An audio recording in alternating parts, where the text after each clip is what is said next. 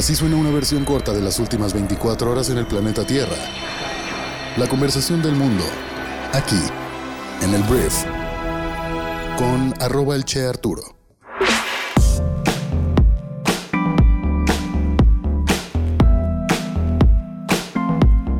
Muy buenos días, bienvenidas, bienvenidos a esto que es el brief para este lunes 26 de septiembre. Yo soy Arturo Salazar, soy tu anfitrión y uno de los fundadores de Briefy y en este podcast vas a escuchar un resumen de las noticias que debes conocer para ser una persona bien informada el día de hoy. Espero que hayas tenido un gran fin de semana y vamos a comenzar con esto que es el brief. Vamos a arrancar hablando de la Cámara de Diputados porque el presidente de la Cámara, el panista Santiago Krill, acusó una intromisión indebida por parte del presidente de México, Andrés Manuel López Obrador, al anunciar AMLO una consulta pública sobre la participación de las Fuerzas Armadas en labores de seguridad y dijo que promover una consulta es una presión a los legisladores cuando el proceso legislativo no ha concluido. La semana pasada, si estuviste por aquí, te enteraste que en el Senado de la República las fracciones de Morena y aliados no lograron los votos necesarios para llevar adelante la iniciativa que amplía hasta el 2028 la colaboración de las Fuerzas Armadas en labores de seguridad, motivo por el cual se anunció su retorno a las comisiones. Tras conocerse esa decisión sobre la militarización, el presidente Andrés Manuel López Obrador consideró necesario abrir una consulta pública para que la ciudadanía exprese su opinión sobre el tema. Este domingo, Santiago Krill reprochó pues tal anuncio y acusó una intromisión indebida por parte del Ejecutivo y probablemente hoy tengamos una respuesta por parte del presidente de México.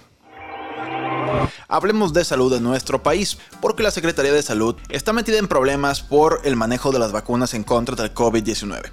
Además de reconocer que 5 millones de vacunas en contra del COVID caducaron y serán tiradas al drenaje, la Secretaría de Salud informó el sábado que adicionalmente 856 mil dosis se perdieron en las entidades federativas. El sábado se dio a conocer que del total de vacunas desperdiciadas, 3.409.440 son de la marca AstraZeneca obtenidas por donación de Estados Unidos, resguardadas en un almacén de Birmex.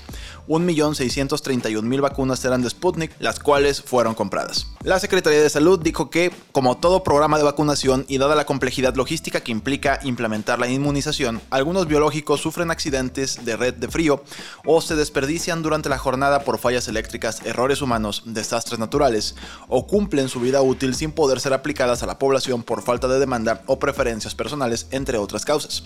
También dijeron que las vacunas que fueron recibidas en donación por lo general cuentan con una vida útil o caducidad corta, complicando aún más la operatividad y la logística, y es poco el desperdicio, según la Secretaría de Salud.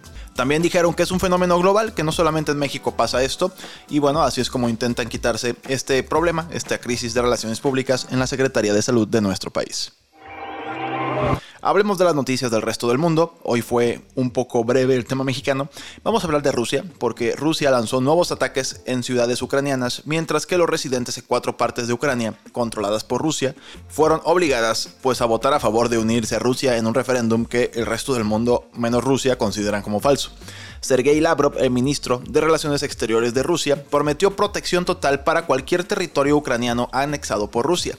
Mientras tanto, más de 700 personas fueron arrestadas el sábado por participar en protestas en contra de la movilización parcial de Rusia. Esto es la forma en que Rusia está reclutando pues civiles, civiles en Rusia que pues muchos de ellos no quieren participar en la guerra de Ucrania. El presidente Vladimir Putin también destituyó al general a cargo de la logística, un aparente castigo por el lamentable avance de la invasión. Entonces, clavándome un poquito con el tema del referéndum, estas votaciones en las que pues, la gente que estaba en estas regiones controladas por Rusia votaron a favor de unirse a Rusia, la gente que le sabe bien estos temas geopolíticos dice lo siguiente, como no están avanzando como les gustaría en temas militares, lo que están haciendo es que estas regiones se declaren Rusia y Rusia va a decir, ah, pues ya no hay nada que pelear porque ahora ese territorio es mío y ahora lo voy a proteger y de hecho si atacan ese territorio que es Ucrania, pero pues ellos dicen que es Rusia porque se anexionaron en esta votación, pues no solamente me voy a defender, sino voy a meter armas nucleares porque están atacando a Rusia, cuando claramente es Ucrania. Entonces, esa es la estrategia que va a lanzar ahora Rusia. Lo hicieron en 2014 con Crimea, un territorio que ellos consideran como propio a la fecha, y vamos a ver cómo esto funciona o no funciona en eh, Ucrania, porque esto pues es Ucrania. Vamos a hablar de Irán porque las protestas antigubernamentales en Irán se están extendiendo y aumentan tristemente el número de muertos. Estas protestas nacen provocadas por la muerte de una mujer de Masa Amini de 22 años y ya están llegando los 10 días de protestas y están extendiéndose a más de 5 docenas de ciudades en todo Irán, incluida la ciudad religiosa de Qom, incluso cuando el gobierno y las fuerzas de seguridad advierten sobre represiones más duras. Los medios estatales iraníes dijeron que al menos 35 personas habían muerto hasta el viernes, pero los grupos de derechos humanos dicen que el número probablemente sea mucho mayor. Las fuerzas de seguridad abrieron fuego contra los manifestantes en Teherán y otras ciudades, según un video verificado por los medios occidentales, y el gobierno bloqueó el teléfono y el internet en gran parte del país, especialmente en el oeste kurdo. Una ciudad curva que se llama Oshnabie fue arrebatada a las fuerzas de seguridad por los lugareños que ahora se preparan para una sangrienta represalia. Es lo que está pasando en Irán esta mujer, Amini, murió después de que la policía de la moralidad de Irán la arrestara y supuestamente la golpeara hasta dejarla en coma. Entonces las protestas siguen y seguirán en este país de Medio Oriente. Y hablando de países en esa región del mundo, hablemos de Emiratos Árabes Unidos, porque firmaron este domingo un acuerdo con Alemania que tiene que ver con la seguridad energética para suministrar gas natural licuado en un momento en que Berlín busca nuevas fuentes de energía para sustituir el suministro ruso. Aquí la situación es que el tema con Rusia se ha puesto un poquito eh, fuerte en temas energéticos. Rusia está disminuyendo la cantidad de energía, de gas natural, de petróleo que envía a Europa como una fuerza que presuntamente es por un tema de presionar económicamente a Europa por estar apoyando a Ucrania. Y pues ante toda esta situación, Alemania, la economía más grande de Europa, pues está buscando nuevos proveedores y se está encontrando ahora con Emiratos Árabes Unidos. El canciller alemán Olaf Scholz reportó sobre este acuerdo, un nuevo acuerdo histórico que refuerza la creciente asociación energética entre Emiratos Árabes Unidos y Alemania y con esto bajan la dependencia de Rusia. Hablemos de Corea del Norte porque Corea del Norte disparó un misil balístico de corto alcance desde su costa este, según el ejército de Corea del Sur. El lanzamiento, el último de una serie de pruebas de misiles este año, se produjo justo después de que un portaaviones estadounidense llegara a Corea del Sur para participar en ejercicios militares. Corea del Sur lo calificó como un acto grave de provocación.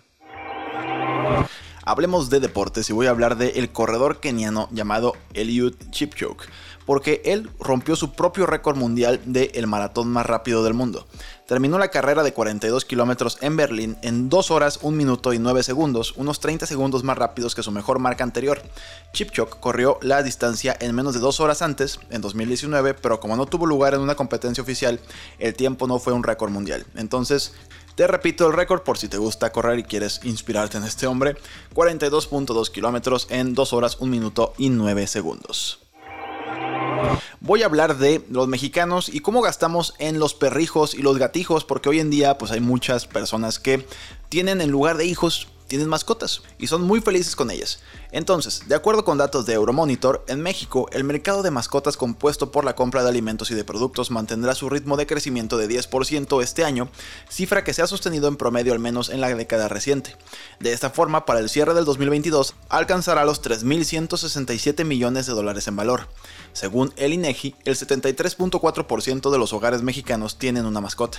Una encuesta de Boringer Ingelheim reveló que al menos 13% los dueños modificaron su carrera profesional durante la pandemia debido a su mascota, como cambiar un trabajo con un horario más flexible o mantener el trabajo remoto. Todo por la mascota, entonces los mexicanos gastamos 3.167 millones de dólares al año en nuestros perrijos y gatijos.